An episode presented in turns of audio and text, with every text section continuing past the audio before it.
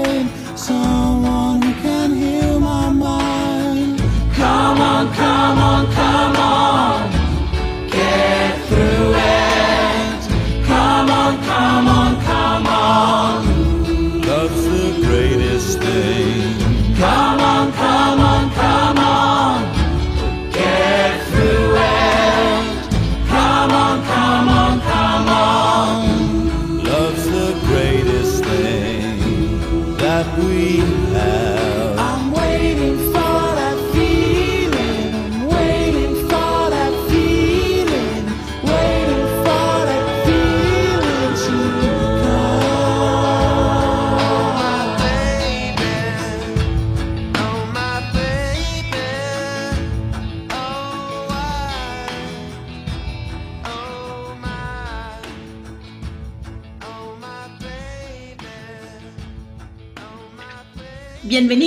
Bienvenidos, y bienvenidas de nuevo a nuestra ventana indiscreta, el segundo programa del 2023. Es un número que todavía no se nos hace tan familiar, por lo menos en mi caso. Eh, hasta hace dos días que tuve que escribir algo y le puse 2022, todavía me di cuenta, ay, todavía no lo tengo bien integrado, pero no, ya estamos en el 2023. Amurabi, ¿cómo estás? ¿Cómo empezó tu año? Este, bienvenido y bienvenidas todos ustedes. Hola María, hola a todos los que nos escuchan, eh, muy contento para, para hablar de cine. En el 2023, hay, hay, yo te hacía la pregunta, ¿tú te imaginabas en algún momento de tu vida llegar al 2023? Que es una pregunta como de, ahora que lo pienso, es una pregunta muy como del tiempo, que, que de una película que vamos a comentar hoy de After Sun, ¿no? Que, pregunta a una niña a su padre, ¿tú te imaginabas cómo ibas a ser cuando tenías 30 años? Así, así te pregunto, como tú te imaginabas, ¿cómo ibas a hacer? ¿Qué películas ibas a ver cuando ibas a llegar al 2023? En cuanto a años, obviamente ese número ni siquiera figuraba en mi imaginación. Yo, em, cuando ya conocí películas como la de 2001, imagínate cómo será el 2001, ¿Qué, quién seré yo en el 2001, pero más allá de eso no recuerdo que como jovencita o como adolescente o más como niña me imaginaba los años porque obviamente el 1009 y algo pues fue lo que marcó mi niñez, mi juventud y bueno, gran parte de mi vida, ¿no? También fue muy diferente. ¿Y tú, si recuerdas, te recuerdas a los 11 años, Amorabi? Yo muy vagamente, muy, muy vagamente, creo que más bien recuerdo cosas como muy cotidianas y muy de la escuela, como estar en la escuela, estar en la secundaria, cosas por el estilo, pero eh, no, yo creo que yo a, a, esa edad alguien de 30 años me parecía alguien solamente viejo y anciano. Entonces ahora que, que estoy en esas etapas me sorprende este, los, los cambios de los años, ¿no? Pero, pero bueno, comentamos esto porque pues las películas que vamos a hablar el día de hoy remiten justamente al, al, al paso del tiempo, ¿no? Y a, y a las visiones que ya de adultos uno tiene de su infancia, de su niñez o de, de, los padres, ¿no? Cuando eran más jóvenes, cuando eran no, no, no esta visión, digamos, más, más, más vieja que luego en el presente tenemos de los padres, sino cuando eran las personas que alguna vez fueron de la misma edad que hoy en día tenemos nosotros, ¿no? Entonces creo que por eso es padre iniciar el año con estas películas porque nos hacen pensar sobre el, lo, los años, el tiempo, la memoria eh, y cómo el cine pues es parte importante de esa construcción de memoria, pues. Y por eso también arrancamos con una canción que se llama Tender, este, uh, eh, de la película que vamos a tratar en el tercer bloque, y que nos remite finalmente a, la, a, a un sentimiento, una emoción, una emoción de nostalgia, cuando pensamos en nuestra niñez, en nuestra juventud, en nuestro proceso de crecimiento también. Y creo que los dos, las dos películas que hoy trataremos este, tienen que ver con eso. Ayer fueron, uh, pues fue la ceremonia y fueron los globos de oro en Estados Unidos, ese premio que da la crítica este, extranjera que trabaja sobre todo en Hollywood y las películas de Hollywood, pero en todo Estados Unidos. No podemos hablar de ellas porque estamos grabando un poquitito antes, pero ya dentro de una semana trataremos esas películas y entre las películas que estaban este, y, y se estaban nominadas y seguramente algo ganó fue la película de Steven Spielberg, Los Fablemans, que como After Sun también tiene que ver con sus propios recuerdos, con su memoria y sobre todo el recuerdo de un padre que seguramente ella perdió o se alejó de él muy jovencita este, en After Sun también, ¿no? Los Fablemans y estaban al lado de Blondie, me parece que Blondie también es una película de memoria, de memoria, este, de nuestra memoria de cultura pop en Estados Unidos.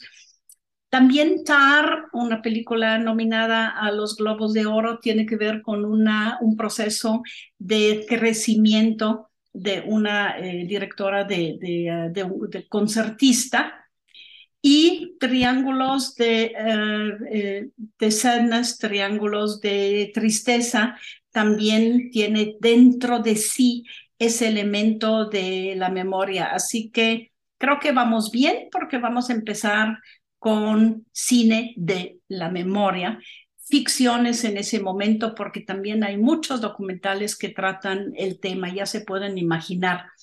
¿Cuáles son para ti de los últimos que tienen que ver con eso, la memoria, la autorreflexión sobre su niñez y su proceso de, eh, digamos, crecimiento de los directores, Amurabi, que tú eh, nombrarías? Bueno, la entrada a los Fableman de Steven Spielberg fue, fue es una película que a mí me, me sorprendió mucho, que Spielberg, que es como una gran figura del cine norteamericano, se atreviera a hablar como de, de sus padres, eh, de su familia. Digo, en toda su filmografía se, se asoma y se, se observa pues la dinámica que mantuvo con, con su familia, digamos, nuclear, eh, pero siempre todo muy, metafóricamente hablando, ¿no? O muy, muy mediado por las historias de fantasía o de ciencia ficción que hay en sus películas, pero este es un drama bastante directo y bastante explícito sobre los conflictos que, que, se, que digamos, formaron pues ciertos, pues no sé si la palabra sea traumas, pero ciertos eh, dilemas morales, emocionales que mantuvo su, en su infancia. Y eso es una tendencia que, que, bueno, viene muy a la alza, ¿no? En los últimos años, sobre todo de directores eh, hombres, varones, ¿no? Como, como Alfonso Cuarón con Roma, o como Kenneth Branagh con Belfast, eh, el, incluso el mismo González Iñárritu con Bardo, ¿no? De hablar de su vida, de hablar de manera muy directa de sus eh, crisis y de sus conflictos y de cómo su infancia fue importante para, eh, eh, digamos, ser la persona, ser el adulto que es hoy en día, ¿no? Este, incluso el año pasado hay, hay una película muy reciente, el año del de Armagedón de, de James Gray, ¿no? Que es una película también que habla de la misma infancia del realizador y esa, esa evocación como de los recuerdos, la memoria, me, me parece que eh, sí lo vemos en, en la filmografía más reciente de los directores, digamos, de, de autor, de culto. Pedro Almodóvar con Dolor y Gloria, por ejemplo, ¿no? Dices muy bien que uh, fue un poco sorpresivo, es sorpresivo sobre todo en realizadores, porque sí el cine hecho por mujeres desde los años 60, 70 del siglo pasado, siempre tenía ese toque de que empiezo conmigo para compartirlo con ustedes, para que ustedes se reconozcan también en algo que me pasó a mí. Fue una manera, ¿cómo llamar la perspectiva femenina? Una perspectiva más subjetiva desde el director, la autora misma del, del discurso, mientras que la mayoría de los directores nunca hablaban de sí mismo, aunque siempre hablaban de sí mismo. Es decir, no asumían la subjetividad como parte de lo que nos cuentan, sino que uh, se escondían detrás de su universo. Yo diría, por ejemplo, Guillermo del Toro en Pinocchio, en Pinocho, tiene mucho de su universo, nos comparte muchísimo de su comparte, pero él se echa un paso atrás y nos comparte su universo, pero no se comparte a sí mismo. No sé si tú así lo veas también. Él sería también un director que habla siempre y siempre pone cosas de su propia vida, pero eh, se echa un paso atrás como director. Sí, porque esa autorreflexión, pues a veces, eh, pues a muchos directores les impone eh, mostrarse, digamos, con cierta valentía y con cierto estoicismo, ¿no? Entonces, de pronto ver películas eh, como Spielberg, donde cuenta algo, la, la, de los Fablemans, que cuenta algo bastante espinoso de su propia familia, esa vulnerabilidad, ¿no? Y mostrarse vulnerable ante su audiencia, pues quizás es, es, es nueva como en directores hombres, ¿no? Eh, y bueno, las dos películas que vas a comentar hoy, Fablemans y After Sun, pues justamente tienen que ver con eso, ¿no? O sea, cómo a partir de esa propia historia y esa propia ficción que ellos han construido de su vida, eh, pues hay una, hay una reflexión muy, muy, muy emotiva sobre el recuerdo y sobre sus vidas. Normalmente son en un momento de la vida de los directores, como dijo Iñárritu, por ejemplo, que Bardo le dolió como dice Spielberg, que fue muy doloroso hacer los Fableman. Entonces es casi siempre cuando ya se hayan muerto tus padres y tú seas ya el más grande de la familia o de los de la generación dentro de tu familia donde dices, ahora sí, me aviento y brinco a lo que cuenta este, mi vida, ¿no? Propia también. Terminamos ese primer bloque, ya este, hemos platicado con ustedes y entre nosotros también de lo que vamos a hablar hoy con otra rola de After Sun de la película, este, de la película After de Charlotte Weiss.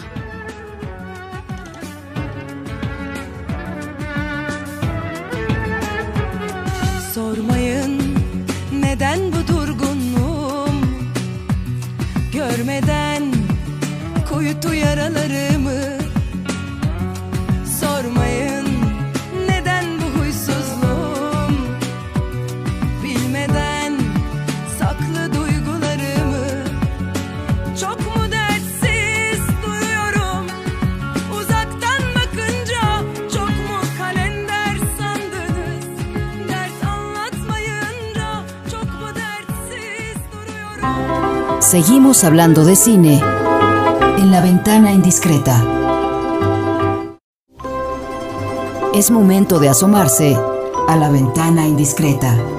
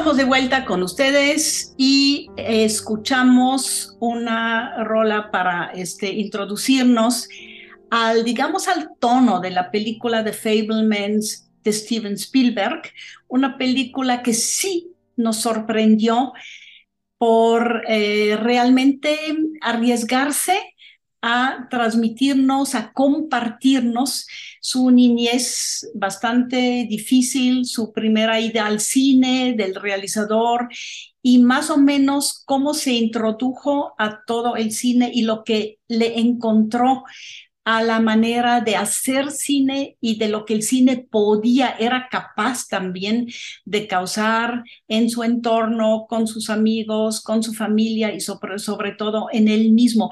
Su pasión, su obsesión por el cine es lo que finalmente Steven Spielberg nos platica en esa película. Me gusta mucho también que lo, la haya ficcionado, The Fablemans, es un poquitito la familia Spielberg. Spielberg, Spielen es jugar en alemán y men, es, eh, Berg es montaña. Entonces, en lugar de la montaña juguetona, él nos eh, traduce su, este, su niñez y a su familia en los, el hombre de fábulas o los hombres que crean fábulas o que son fábulas, The Fableman, por ahí es su traducción al inglés. Interesante película que nos hace revisar toda su filmografía. A mí me encanta y siempre utilizo también como pieza importante para él y para el cine mismo su primer gran película de después de cortos y trabajos para la televisión ya en Hollywood, la película de 1971, Duel, Aquí le dice, le ponen la persecución también y tiene otros, este, otras traducciones también a otros títulos. Es muy, muy sencilla anécdota. Eh, un hombre con un carrito rojo se toma la carretera en Estados Unidos, esas carreteras este, que, que son eternas, que las conocemos de todas las películas de road movies en Estados Unidos se da cuenta que detrás de él viene un tráiler muy fuerte eh, y que le empieza como a acosar, le empieza a este, perseguir. Y entonces toda la película es esa persecución finalmente de un tráiler Goliath, de un pequeño David sentado en su carrito, eh, que también tiene, tiene sus problemas este, familiares, se nota ahí de unas llamadas telefónicas con su esposa.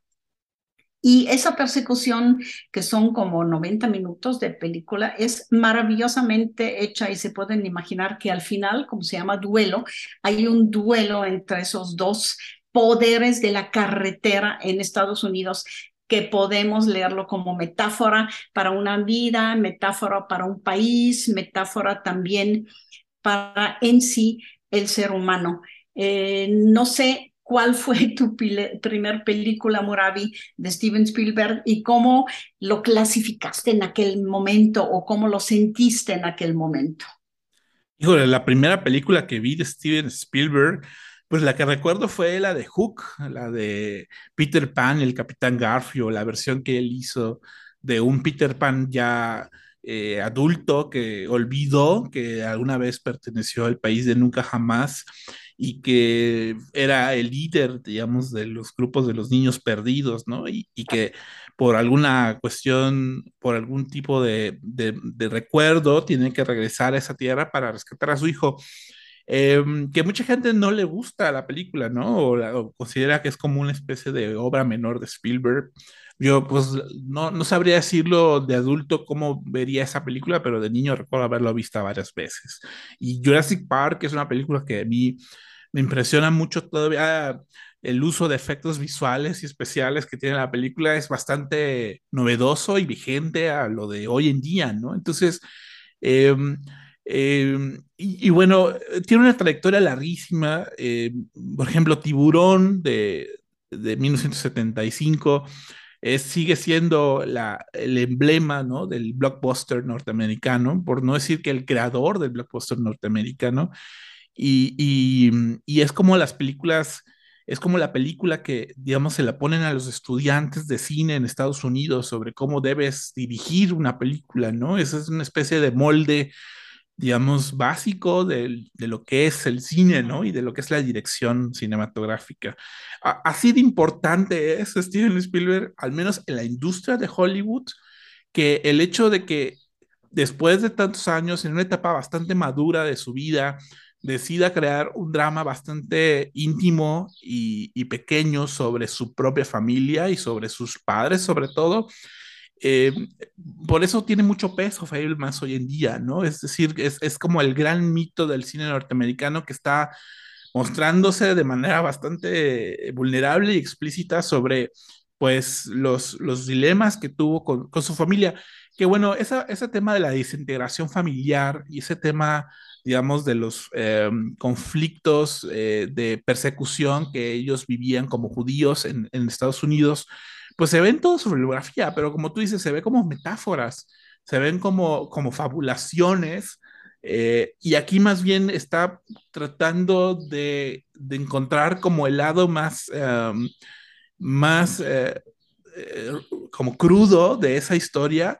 Y sin embargo, no dejo de pensar que Fablemas en sí mismo también es una fábula, también muy bellamente confeccionado, ¿no? De su propia biografía, ¿no? Entonces, creo que, creo que tiene muchos matices la película por ese sentido. Aparte de ese matiz, como tú dices, auto, digamos, autorreflexivo sobre su propia vida, la película señala al principio que empieza en 1952, cuando vio su primer película, The Greatest Show of the World, de Cecil B. DeMille, eh, la película más grande del, este, The Greatest Show, el show más grande del mundo, Imagínense la impresión para un niño que va con sus dos padres y los padres, él no quiere ir al cine y los padres le dicen, no, pero verás circo, elefantes, magos, que, payasos y todo eso. Y lo primero que ve y que le impresiona es un choque de un tren contra un carrito. Yo ahí, como ya les dije que Duel para mí no era el tren, sino un tráiler eh, que va contra un carrito, pero finalmente fue su primera impresión del cine, que fue un efecto especial y después en la casa él, este, feliz del mundo, le dice a su mamá, ya sé lo que quiero, quiero una ¿cómo le llaman eh, a Murabi? Que era un tren de juguete para provocar con ese tren de juguete esos choques que vi en la película.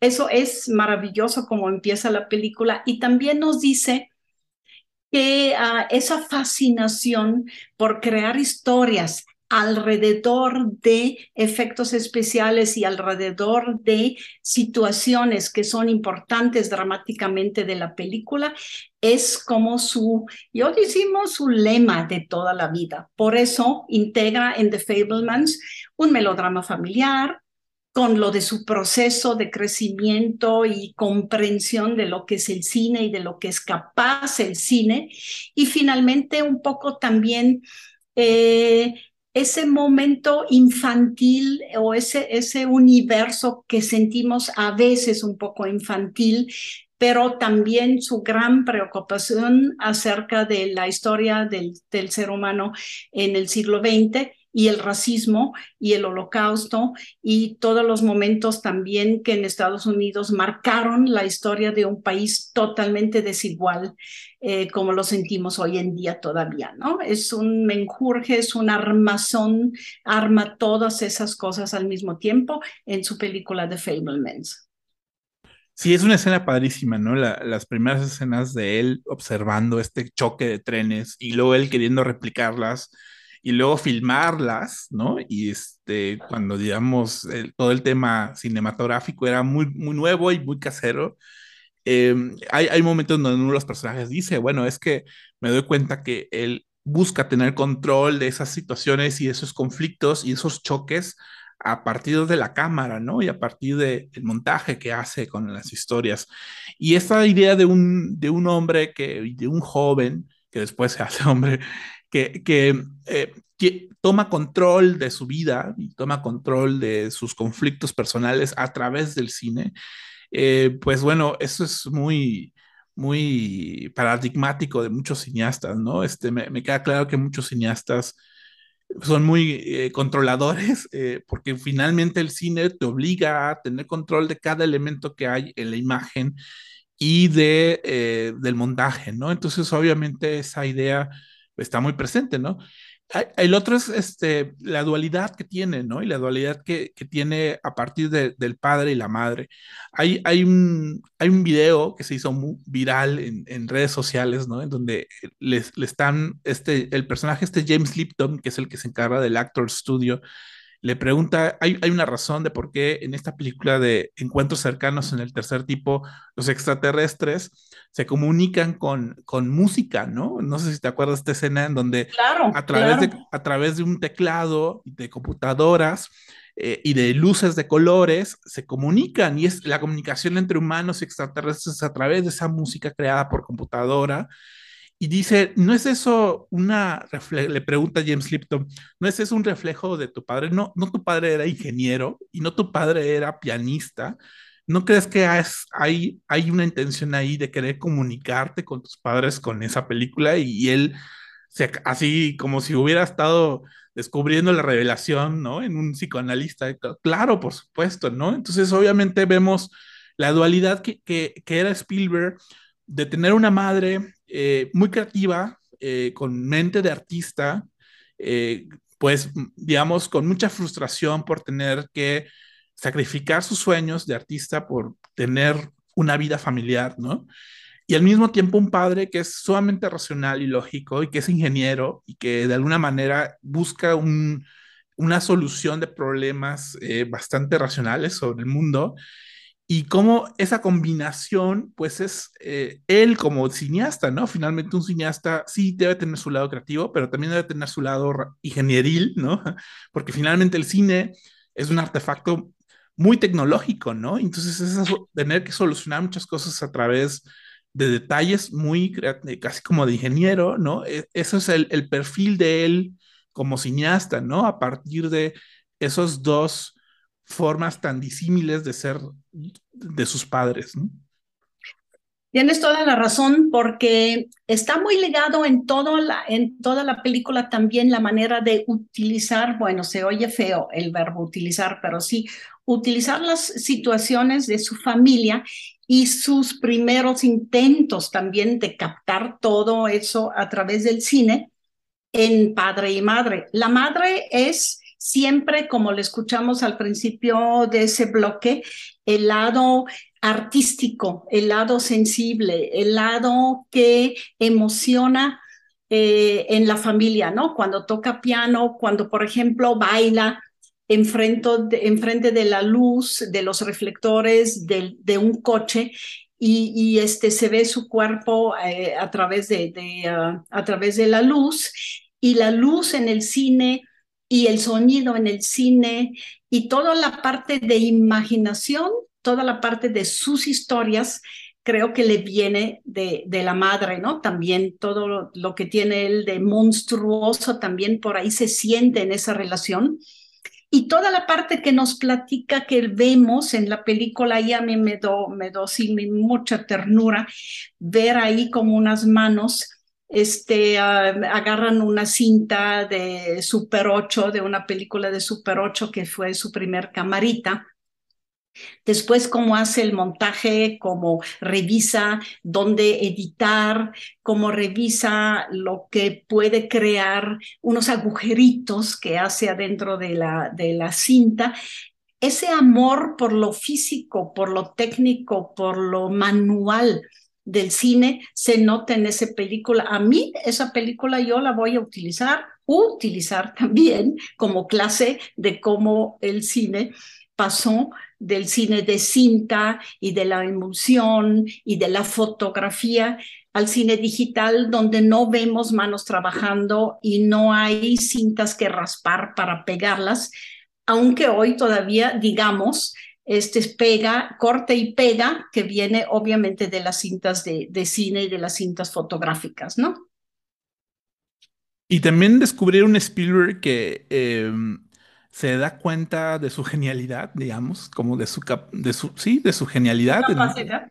eh, de su capacidad y su genialidad de mirar a su mundo de manera extraordinaria, ¿no? Bueno, ya hay toda una segunda parte de la película sobre cómo lidia con un, un bravucón, un bully de su escuela a partir de filmándolo y filmarlo como, como si fuera la gran figura, ¿no? El gran héroe del cine, ¿no? Y el, tipo no entiende por qué lo ve de esa manera y él él dice, es que no puedo dejar de verte así, o sea, su, su- hay, una especie como de maldición, como si fuera una maldición de, de, que ob- observa las cosas y ve las cosas de manera extraordinaria y de manera creativa, y eso es algo del que no puede escapar él como creativo. Y sobre todo la capacidad del cine de ver atrás, de descubrir cosas. Es increíble cómo él descubre a través de la cinta que él mismo tomó la relación entre su madre y un tío y finalmente que llevó al divorcio de sus padres. Lo, descubre la cámara, lo descubre el plano. Él, él está tomando a la familia feliz y la segunda parte, eh, la, el trasfondo de la película que está tomando es cómo la mamá finalmente está atraído por otro hombre y no por su padre. Esa capacidad del cine de a través del montaje y a través de la profundidad de campo y a través de la luz, descubrir el espectador un mundo que no ve el ojo humano en la realidad, me parece maravilloso porque es un homenaje de él de lo que de lo que es capaz el cine, ¿no? También eso me parece que está en toda la película y creo que por eso nos emociona tanto. Yo sí, a mí me emociona muchísimo la película y vemos en la película gente llorar frente a una película que ve y creo que es el homenaje que Spielberg hace al cine mismo.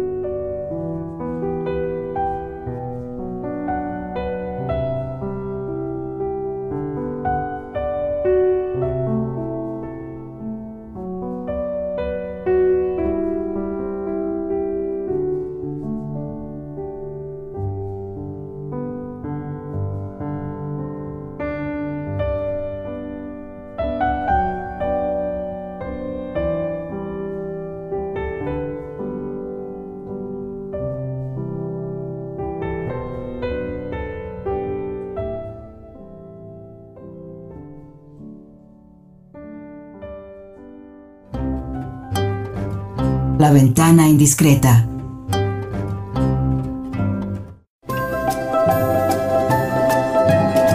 La ventana indiscreta.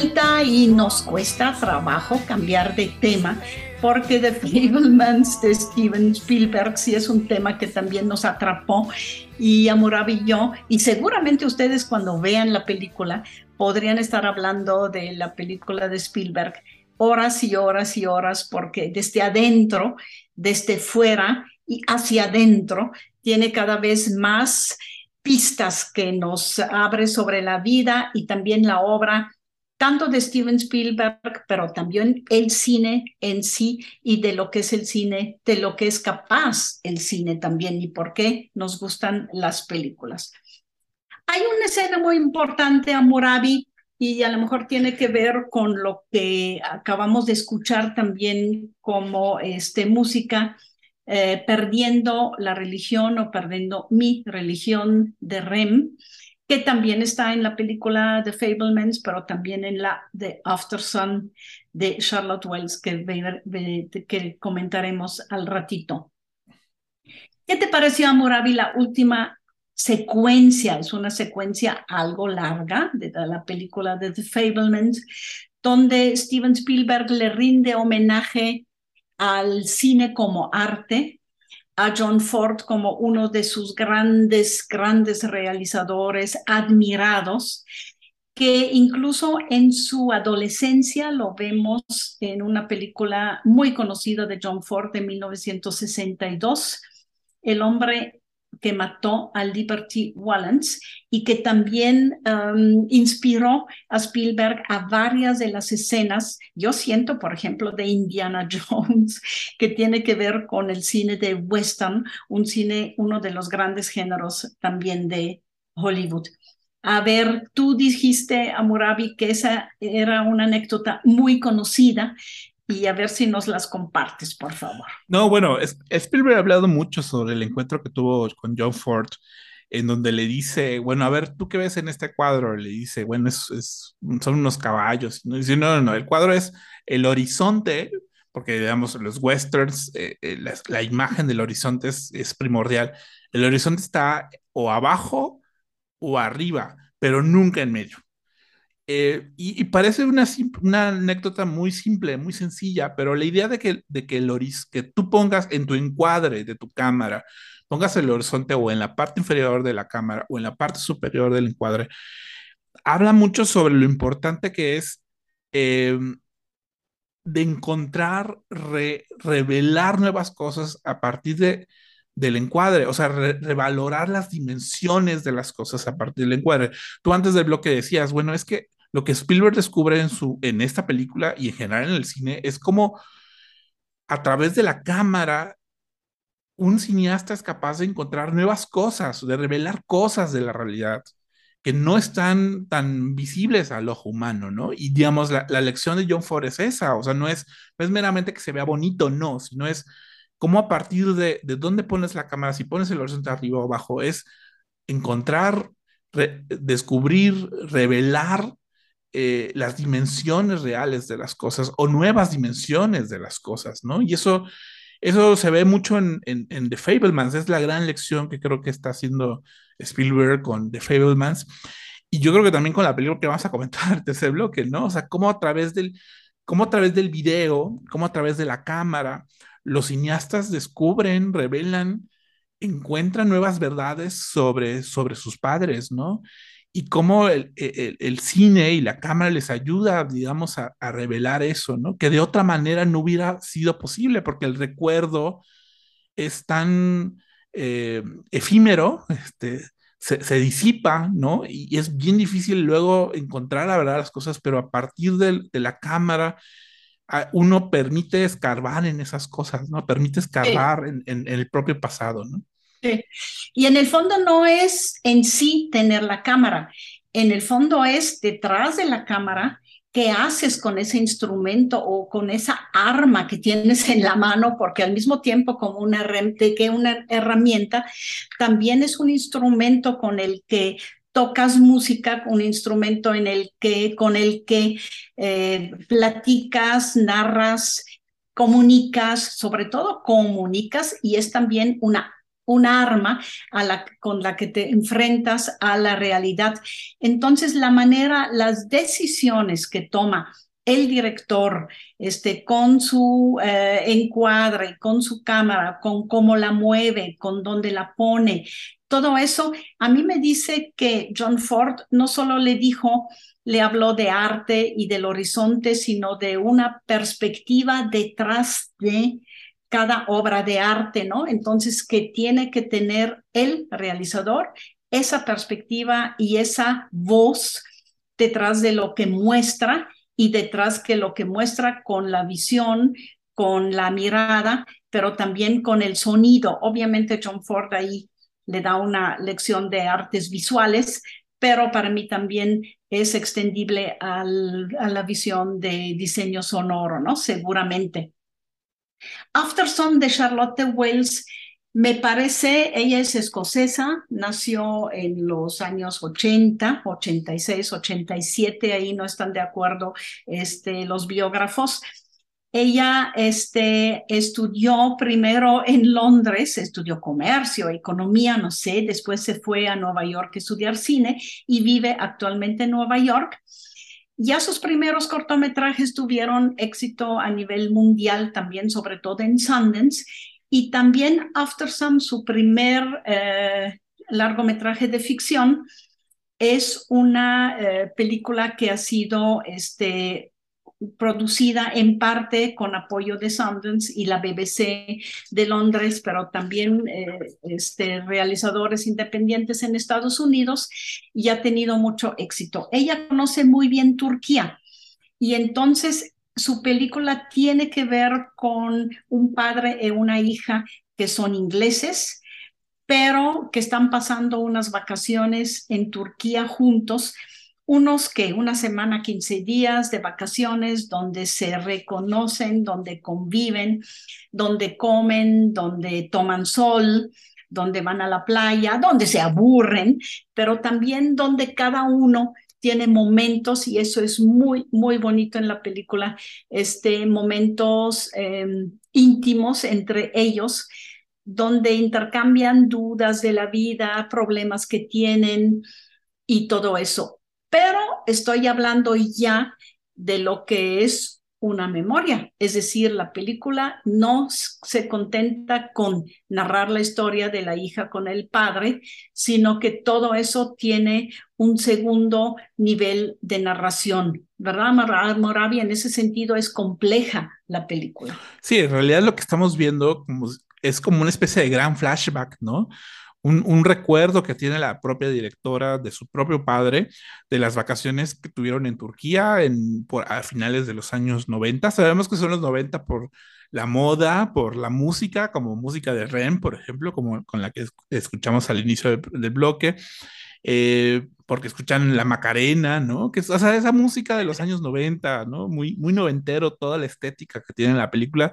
También porque todo el tiempo ella carga una cámara de video y desde esa cámara le pregunta a su padre cómo era él cuando tenía 11 años, o le pregunta cosas, o lo, o lo ve, lo observa, ¿no?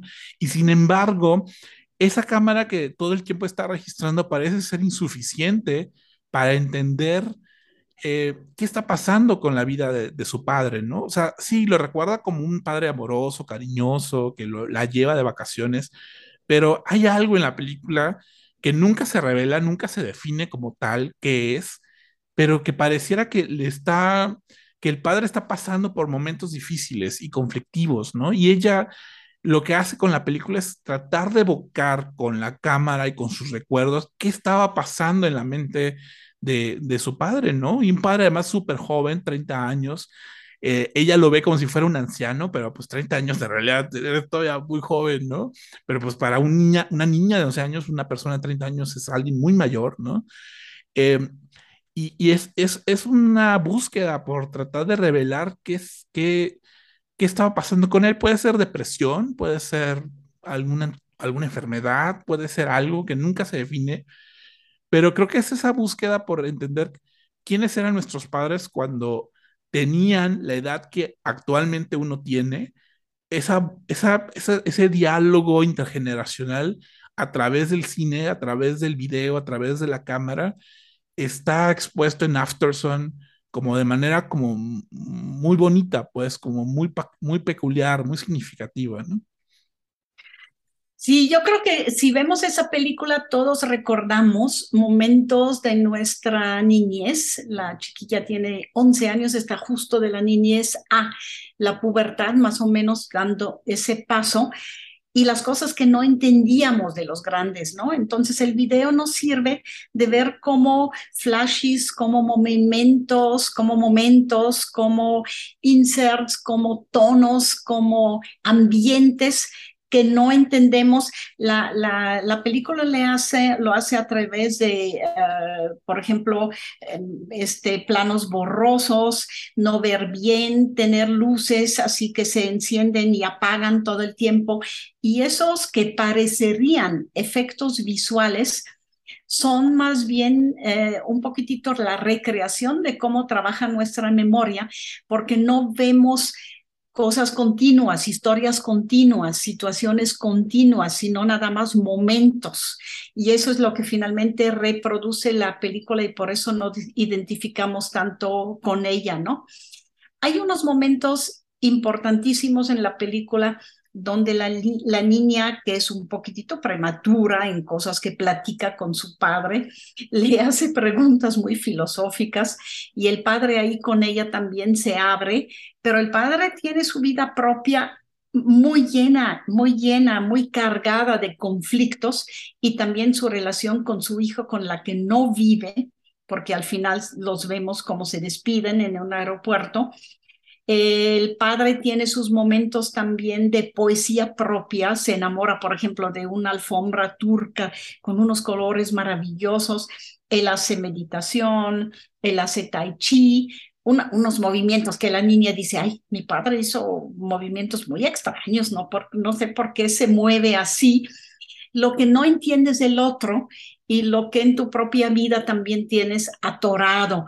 Por ahí siento yo que te mete en ese mundo la película de este Charlotte, la escocesa que vive en Estados Unidos.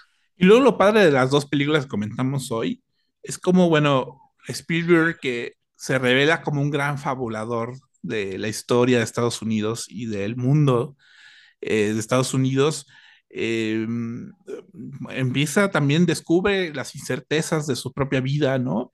Y también Charlotte Wells, que es su ópera prima, que es una realizadora, digamos, de 36 años más o menos, 35, 36 años, también descubre y revela las, las incertezas de su propia vida.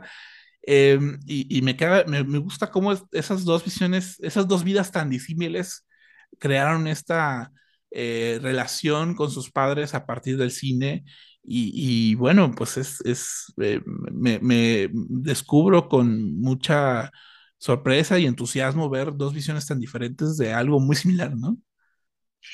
Y una visión más masculina y la otra visión más femenina quizás, porque Charlotte sí es más drástica en utilización del lenguaje audiovisual a través de ya lo digital y la cámara de video. Es una vieja cámara de video, pero ella lo hace obviamente con una cámara digital. Y esas tensiones, esas presiones, esas dudas, esas incertidumbres las vemos en las dos películas, que son dos momentos también de la historia del cine. Y nos despedimos de ustedes, que también seguramente tendrá esa impresión de las dos películas con una este, rola de David Bowie, Under Pressure, bajo presión. Muchísimas gracias por habernos acompañado. Nos vemos, nos escuchamos, vemos películas la semana que viene.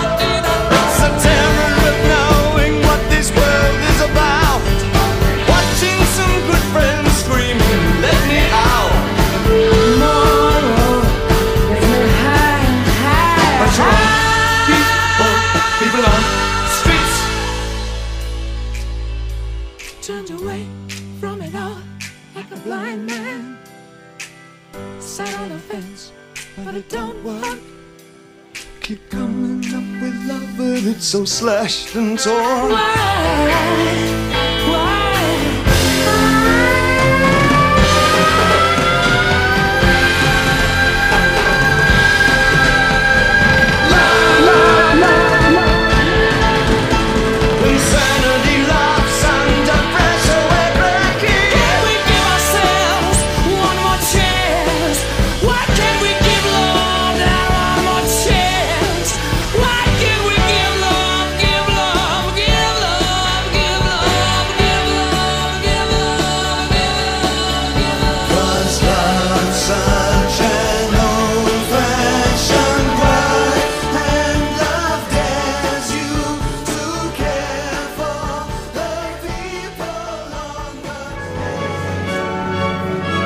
Por hoy, cerramos la ventana indiscreta.